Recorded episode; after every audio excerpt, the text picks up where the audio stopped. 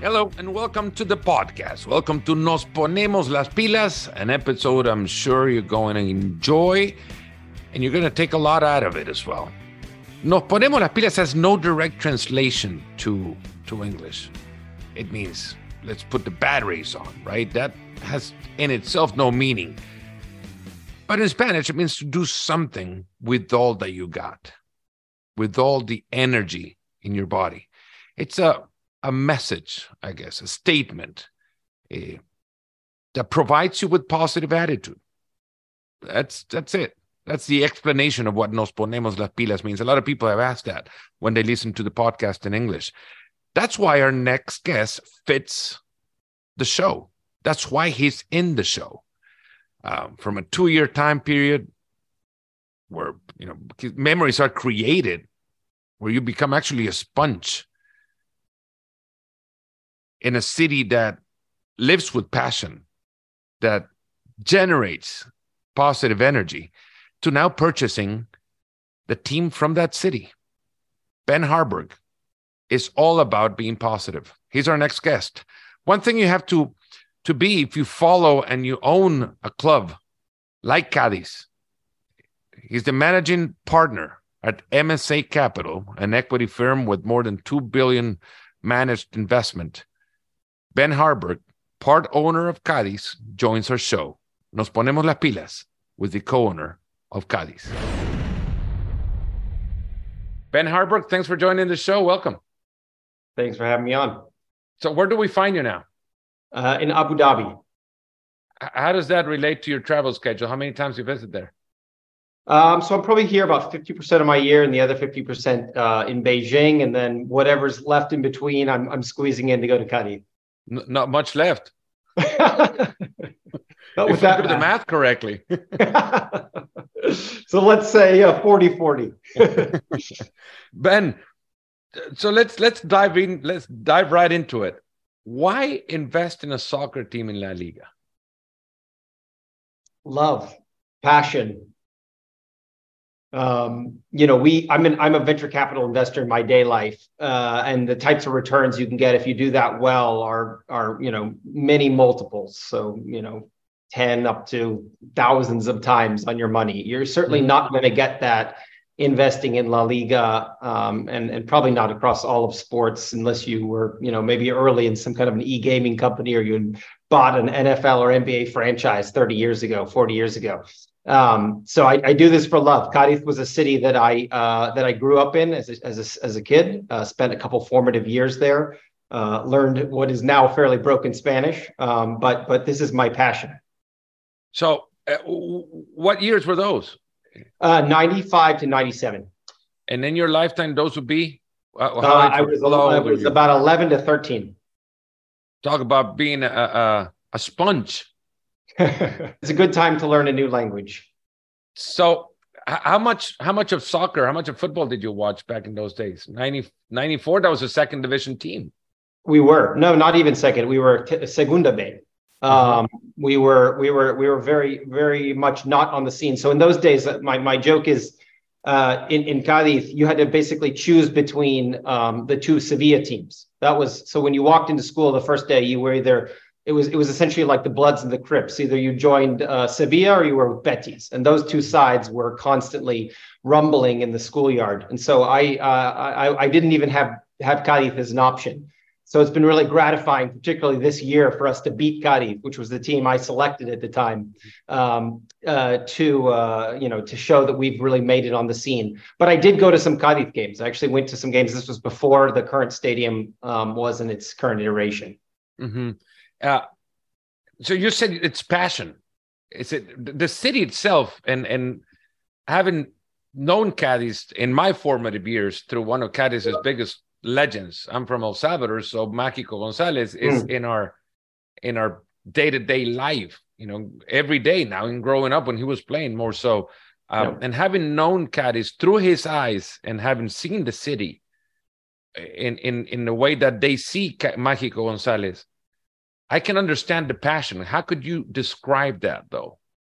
Oh, it's hard to bottle it. Uh, I mean, Mágico was definitely the right personality, I think, for Cadiz. We have a little bit of mischief, uh, a lot of humor, Um, and as you said, just kind of pure passion around the sport. We've we've you know we've never tasted the upper echelons of of football uh, in in Spain or let alone in in Europe. And yet, I mean, I've I've been to football matches all over the world, and I would put our fans and the energy you feel at the pregame reception for the team and in the stadium up with the very best of them. And so it really is a city that's that's driven by the passion and love of their team and less about the results historically on the pitch.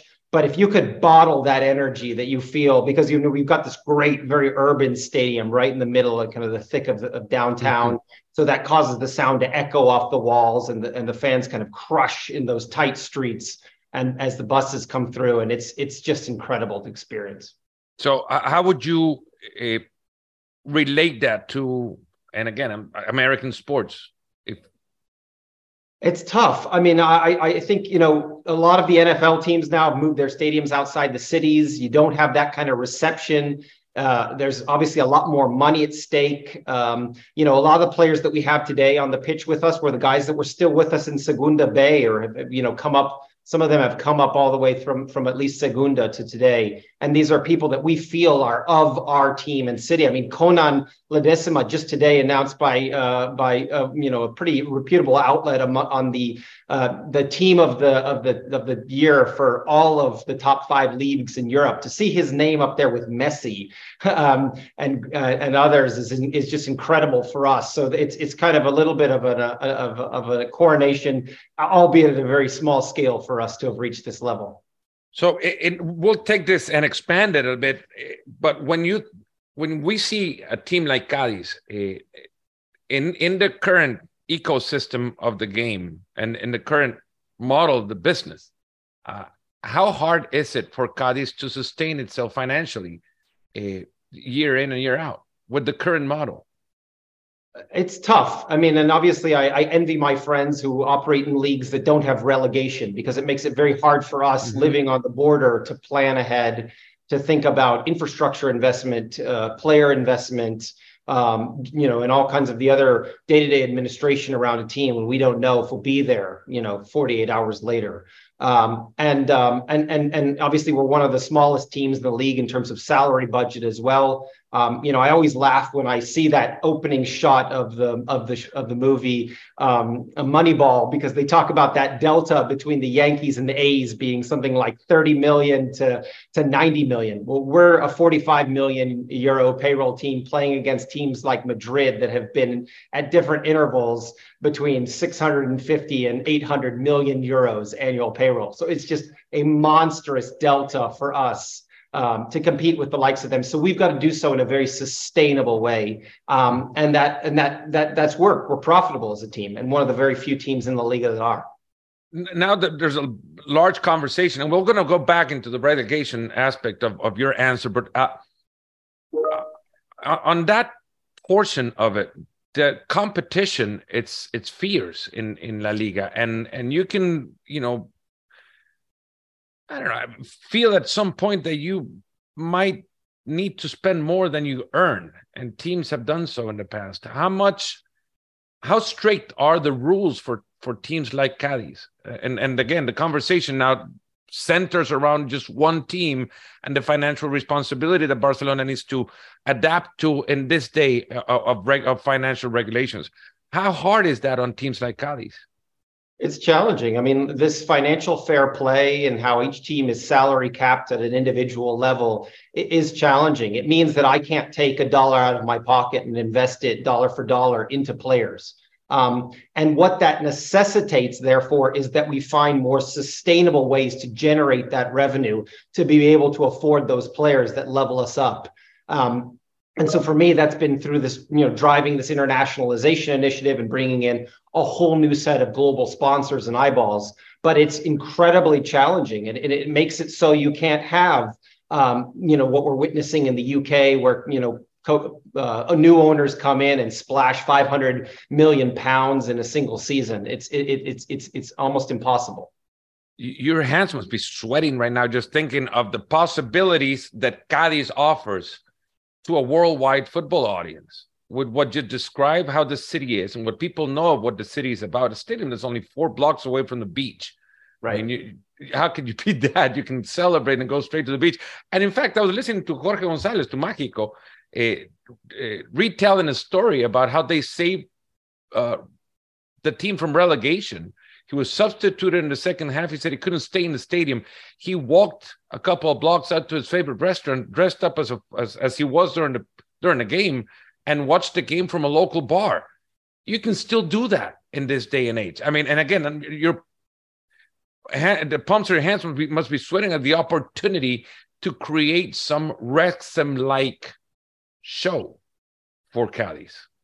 I like to say those guys copied me. So I, I did Cadiz before them, and I did it at the highest levels. they did it in the fifth tier of English football, and we we did it, you know, at the, at the top level here. We're playing against Real Madrid and Barcelona. You know, in my first season in getting involved with the team, we beat Barcelona with Messi on the field. We beat uh, Real Madrid away. Um, and and you know that kind of a giant killer mantra is so infectious, and the world loves it. So Wrexham can win their league, which you know kudos to them. But if we as a team of our salary budget and our stature can go out and do that against the giants of this game that are bigger than, you know, you look at the social media followers of, of a Real Madrid versus the New York Yankees or anyone like that, it's incredible the delta. I mean, we're talking 100 million followers versus 2 million. So, you know, that, that, that just shows you what we're able to do and at what level. And if you combine that with the infectiousness of the city and the fans, I mean, it's such a compelling proposition for the world to come to is is that in the works? Don't spoil it if it is, and don't want to don't want to burst any bubbles here. But would would there is a lot of potential for a series that tells a story to Cadiz and, and and takes it to the world. Very much, very much uh, a part of our uh, our roadmap. Um, I'm doing it in my small, kind of meager means through social media, through uh, evangelism. Everywhere I go around the world, I tell this story, and um, we're tracking very closely from a from a quantitative perspective our KPIs in terms of how we're performing in bringing this narrative to new countries. And we can get into it later, but we have s- built a very systematic engine and infrastructure to take this team uh, to the world already, even in the absence of a uh, welcome to Wrexham or Sunderland till I die type initiative. So that will be the cherry on the top once we have it. We we will dive in into that later, but I don't want to uh, walk our path too far away from from from the last match day and the last couple of match days. Where were you in the last uh, the, round thirty eight of La Liga when Cadiz were playing to to save their Primera uh, football life? I, I was here, um, and uh, I did. I wasn't at. I wasn't away at Elche with the rest of the owners. Um, now I can say this comfortably because because because the deed is done. But uh, I, I, felt pretty confident. I was at the previous game against um, uh, against Celta at home, which was our final home game of mm-hmm. the season, which was just a week earlier. Uh, or less than a week earlier. And I was there the previous home game as well against Valladolid when we won 2 0. Um, I felt like the work was pretty well done. We had a 0.5% chance of relegation on the final day. And so I opted to stay, stay home for it. Um, but uh, but you know the, the one that I really missed was last season when we came back from the dead on the final day to beat uh, Alaves um, when you know essentially the odds were nearly impossible for that to happen. You've been very vocal on social media about how you followed your your uh, your team and it's more than your team, right? It's it's basic. It's you own it, so it's your team. uh, and and you at one point said uh, that, that, a decision could probably cost you your marriage. You know, a decision to go or not to go to the game. So that 0.1 percent a chance of going down was that brought to you by your wife, or was that you know something you just decided to look at on your own?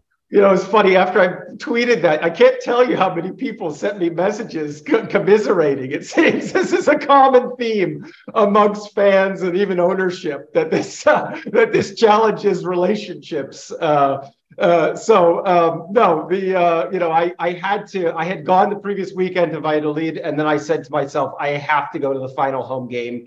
We cannot chance it to wait for the final game against Elche. We've got to win this thing now. And if even I can help fire up the crowd, you know, 10 basis points more than usual, I'm going to do it. So I, I bit the bullet. um, I once was at a, at a literally a water cooler conversation in, in our in our gym here at work and uh, on, on the ESPN campus. And there were two guys talking about how the Jets of the of of the of American football, the, the New York Football Jets, um, were um, you know fighting to you know play for the last or the first pick of the draft, having the worst record that season, and how tough it was going to be, you know, to have the worst record in the season, and how hard that was on their season.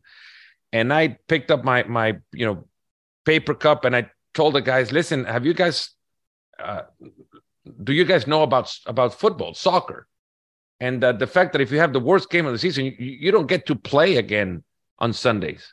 You get to play on or Sunday evenings at least. You get to play Sunday mornings and with very little TV time on your side. You know that's relegation. That's to me that's sports, Amen. right? It's Amen. Eh, but I understand the Superliga guys, which are were three now they're two. Uh, saying uh, we're going to close a league that allows us to invest with more confidence. Uh, you just said that beforehand as well. How much does relegation play a factor, or the fact that there's a relegation variable in the equation play a factor in how much money you put in? I mean, obviously, we spend to the last dollar, so we don't uh, we don't hold anything back. And you know, as you know, when you get relegated, there are parachute payments and ways that they soften the blow. And if you watch La Liga this last season or Segunda, you know, essentially all the teams that had just been relegated were right back in promotion uh, position. Granada yeah. coming right back up, and on Alaves, and unfortunately Levante having to kind of battle it out between the two of them for one of them to make it up. But um, it's you know, to your point, I, I I can't watch American sports anymore because it's, you know, for us, it's every goal, every win, loss, draw matters. You saw we ended in a three way tie with two other teams that was settled because of our head to head performance against those teams. So we end up above Valencia, a, a previous winner in La Liga and, and one of the biggest clubs in, in all of Europe, I think. Um, so it, it, makes every second of this sport compelling. And uh, I, I, think America needs to figure out a way to integrate it into their sports because this tanking um, and and you know these these types of outcomes like you're seeing from the Oakland A's this season, they do such a disservice to their fan base and the sport. Uh, and I, I, was saying to my friends in the U.S., can you imagine a, a finals game like I was at in, in against Celta two weeks ago, where it's the second to last game of the season. We're at the bottom of the table and we have a packed house. We're sold out. Every man, woman, and child from the town is packed into the stadium. The streets are full. The energy is at its maximum. I mean, you, you, can't imagine that, that, that type of a scenario playing out in a place where you don't have relegation. Um, so I think it makes us, our, our league, that much more beautiful. It is more exciting. But then again, you, you know, the parachute uh, payments are not what what what you get for being in first division. So there is a, a, an extreme risk, factor in that. Uh, uh, I can understand why you say, okay, let, us rebuild the stadium, but what are we going to rebuild it for? You know, we're going to be rebuilding it to bring in Real Madrid or second divisions teams uh, on a Saturday night. That's right. You don't want to go down. It's I, I, it's the equivalent I always say of the Yankees playing against the Pawtucket Red Sox right? It's a it's a huge step down in terms of the exposure. It's hard to even find the scores of a lot of these games. Um, relegation just isn't something that you wish upon your worst enemy, and you really try everything in your arsenal to avoid it you know, maybe it'll come to the point where I don't know what the worst NFL team was this season, but it'll come to the point where, where with NIL coming up. I mean, it's like pro sports in the college level. Right. get at University of Alabama playing the Dolphins more often. right, right, right. No, I think you could do it. At, at, you could definitely do it in baseball. We have AAA teams uh, mm-hmm. in the NBA. You have some decent G League teams and what they D League. So, you know, there there there are potential, but I don't see it happening. Too much power in the leagues let's hypothetically put you in touch, and I probably you have probably met with the guys in in in uh, in La Liga in their offices in Madrid. But let's say you, you meet with Javier Tebas and you have two points to make to him in order to make La Liga better in all terms, financially and and in uh, in terms of marketability. Yeah, it's a great question and a loaded one. Um, you know, I think definitively La Liga is a better product and a better quality league, top to bottom, than the Premier League. Uh, if anything, we we sell them kind of our players, we sell them our lemons, and then we buy them back on the cheap. Uh, you know, I think that you know, in terms of our ability to develop talent, to import talent, um, our, our, our quality of play and our players are the best. you know, even lowly us as Cadiz, uh, we played against Manchester United uh, over the uh, over the winter break, over the World Cup break, and they had some of their top players there, and we beat them four to zero uh, or four to one. So you know, uh, we beat Burnley the last time we. So every we've won almost every game we've played against Premier League clubs. Even what do you think Cadiz will will finish in the Premier League? Oof, I, I you know, I, I think we could. I mean, you saw how you know you saw these numbers in terms of how many points you need. I think you needed th- low 30s in order to stay up this time around in the Premier League. Mm-hmm. I think we'd. I think we could be you know mid second half table. I think we'd probably be 16, you know, somewhere in that 16, 17. But um, I don't, you know, there's we certainly have a budget that pales in comparison to them. But um, so my first, my first and, and most important point to to Javier, who I do know, is we've got to have better, you know, this league needs to be marketed better. We need to have better TV contracts like we finally signed with you guys. Um, you know, us being on beIN in in the United States over the past few seasons made no sense. We need to mm-hmm. be uh, our, our, games need to be easily available on the most readily um, uh, accessible channels. Um, so just the you know the overall marketing of the league, um, corporate business development, our positioning, uh, we deserve to be up there, have a higher UEFA coefficient than the Premier League. Um, but but a lot of it's down to that. Um, mm-hmm. The second thing is a little bit more controversial, but honestly, I, have not enjoyed the way that a lot of the, the, way that the league has managed a lot of the challenges that we've faced this year, particularly on the racism front.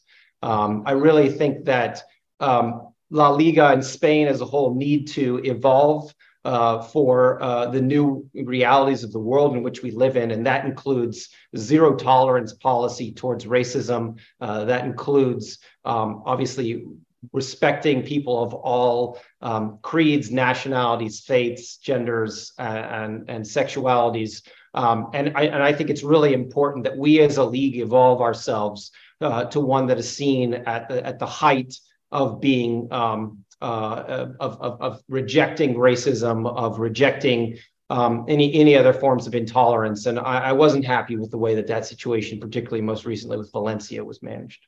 No, definitely. It it, it was a huge uh, dent on the good job that La Liga is doing to market themselves.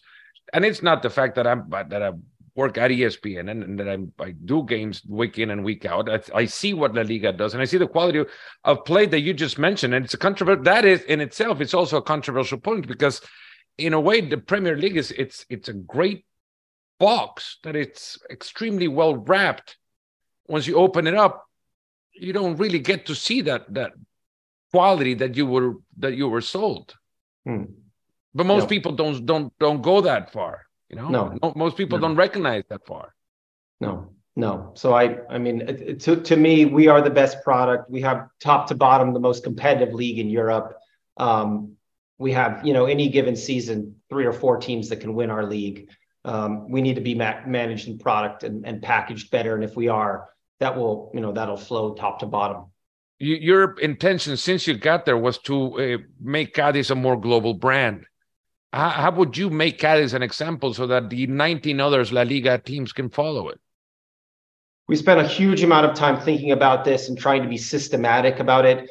First, in the selection of the markets that we looked at. So, I haven't spent almost any time in my home of the United States um, or other uh, markets like, say, Japan or Korea that I think are highly competitive and where you have very strong domestic leagues or um, a few kind of national level players that dominate the um, the agenda. And so we're focused on what we believe are the highest growth battleground markets. The fact that I'm sitting here in the Middle East today, one of the reasons for that is because we had long ago embraced that the Middle East would be one of the biggest growth markets for La Liga and for for football. Um, uh, for instance, we signed a partnership with Al Nassr football club in Saudi Arabia uh, over a year and a half ago. So, well before Ronaldo came and kind of put them on the global consciousness, and well before obviously this announcement that happened in the last 48 hours about the consolidation of the ownership of the major teams there and all this, you know, $20 billion plus investment into football. We knew this was coming years ago. And so, we had planted our flag in this region very firmly. We set up what is today one of the top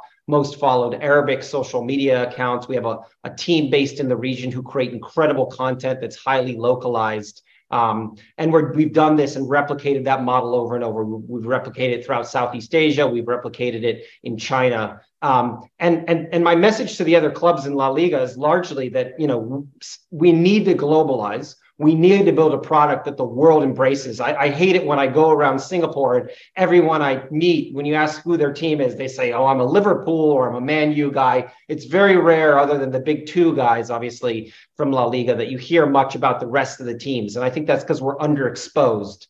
And a lot of that is down to apathy. A lot of the te- teams in La Liga aren't as active and aggressive as we are about promoting themselves in the local market, in the local language, with the local content tapping into local memes and trends and themes and building great kind of organic partnerships with the best clubs and um, and football associations here. So uh, we need we need to globalize as a league, and and and La Liga, to their credit, are trying very hard at this, but but we've got a long way to go. It's an erroneous misconception, well, misconception itself to to think that tapping into those markets means only you can also do that, but it doesn't have to relate only to playing friendly games in that region. It, it's it's an active day to day connection that you have to establish. Correct. Right. It's a lot of work. I mean, we are celebrating their national holidays. We're cheering on teams in domestic competitions. We're tapping into, as I said, kind of viral trends or themes or memes. You should follow our Arabic social media account. Follow our our TikTok.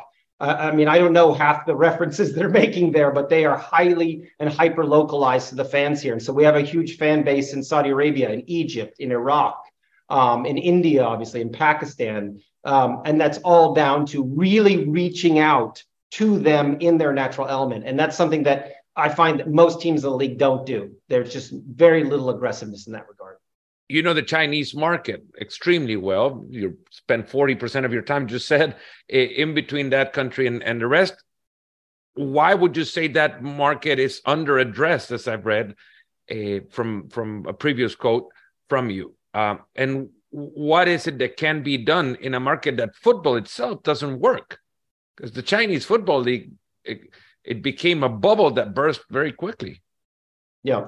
Um, so, I mean, my, my first comment is that China is highly underaddressed by global football, and particularly because of COVID, we kind of this distance between China and the rest of the world accelerated. Um, very few global stars of football from China on the men's side. The women actually are vastly outperforming the men, and kudos to them. Their players are now playing across the best teams in Europe and North America.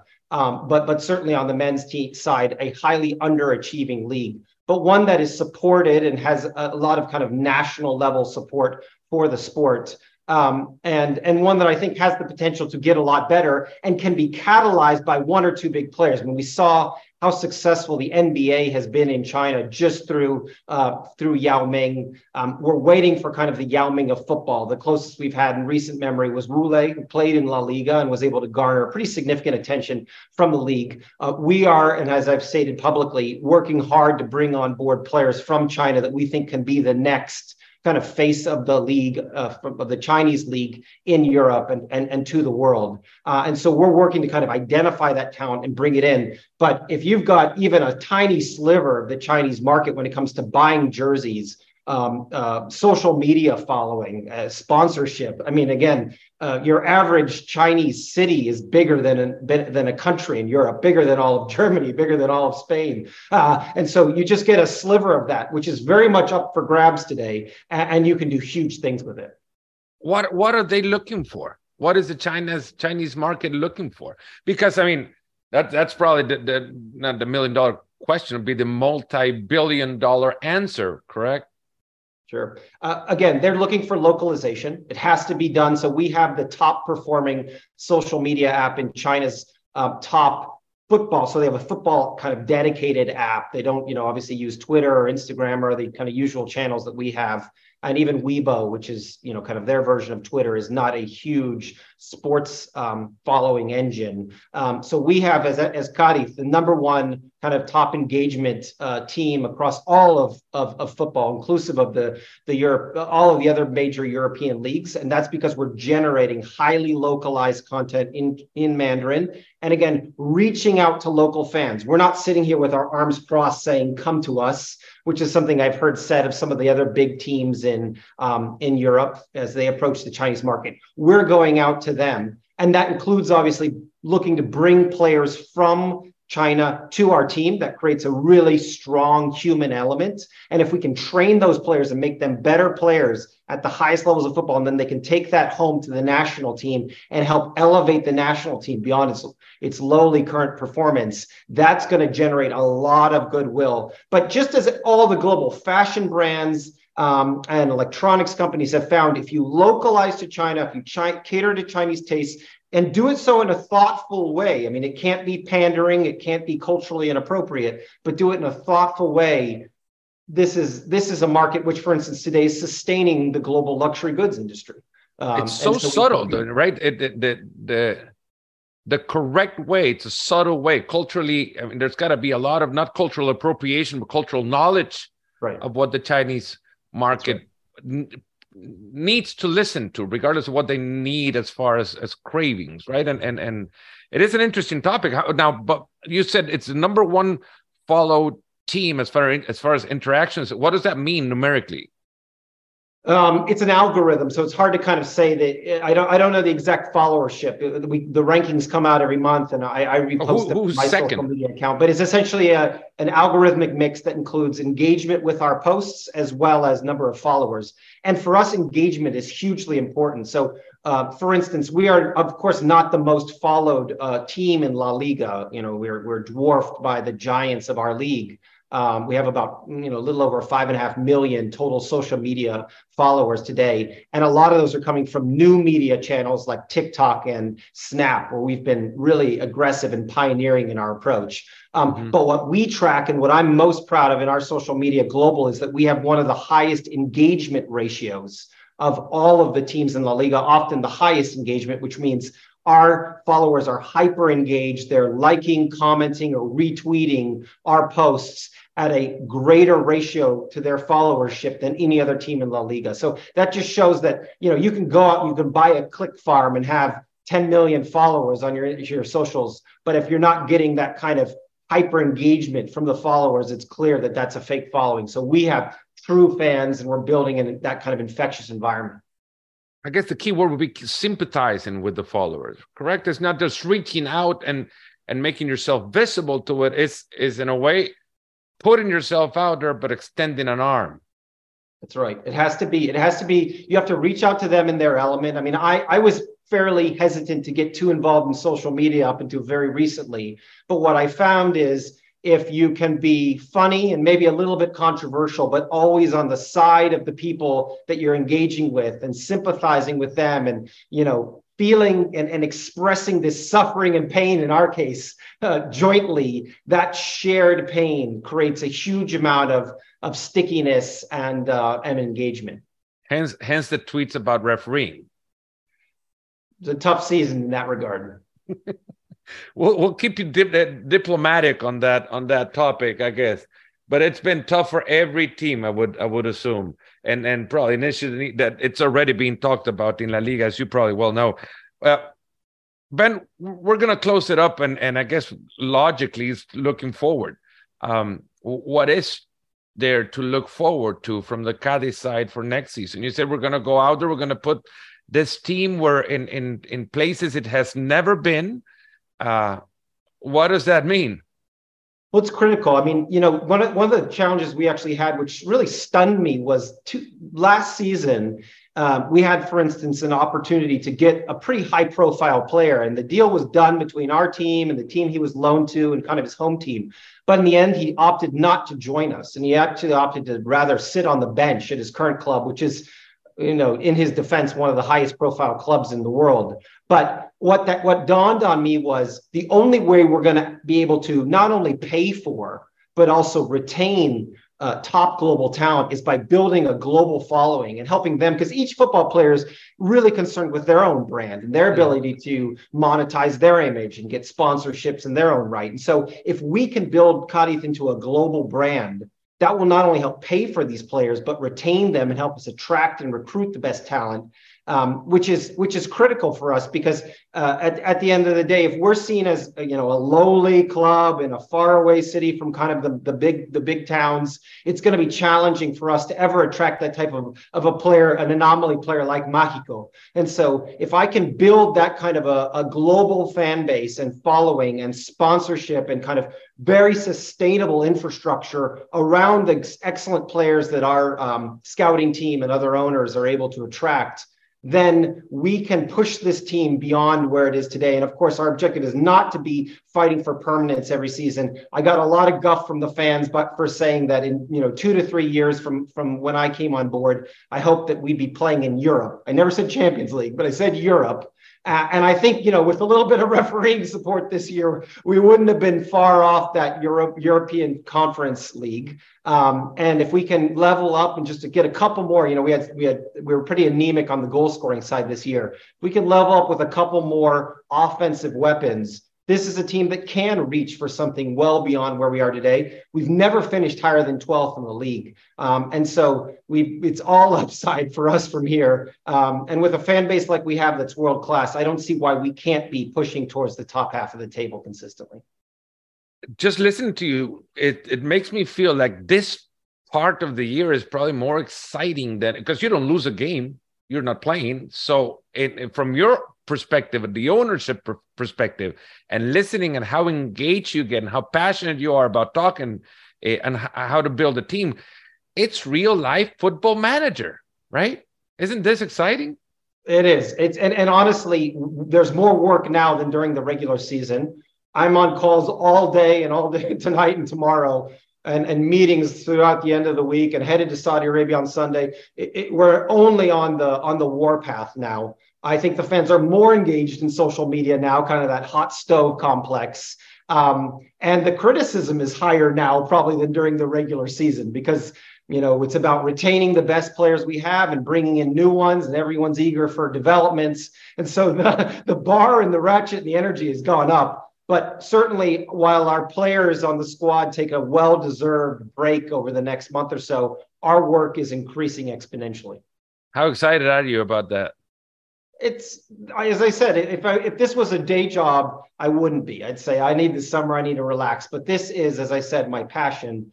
Um, this is the one of the more thankless jobs I've ever had. Some days it's great, some days it's terrible. I had a, I had a, a really great advice from one of my buddies who's kind of been the secret hand behind raising up um, Liverpool over the last few seasons, or for the last, you know, the kind of renaissance of Liverpool. And he said, Ben, know that every day the well of fan support is is is dried and you have to fill it back up every single day. Doesn't mean matter if you win the champions league uh, your domestic league uh, you go right back to square one the next day. And and so that that just further motivates us. But being with the fans and seeing them you know and finally getting to touch and feel them because i i, I was you know separated from our team for a couple years because of the zero covid lockdowns in china being with them has further inspired me to kind of put our foot on the gas in this offseason with their happiness and success really as the biggest motivators. Because again financially this is probably a bad use of my time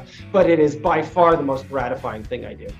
Ben Harburg co-owner of Cadiz thanks so much for joining us. Thanks for having me. And thank you guys for coming all the way to this part of the show. Until next time have a great day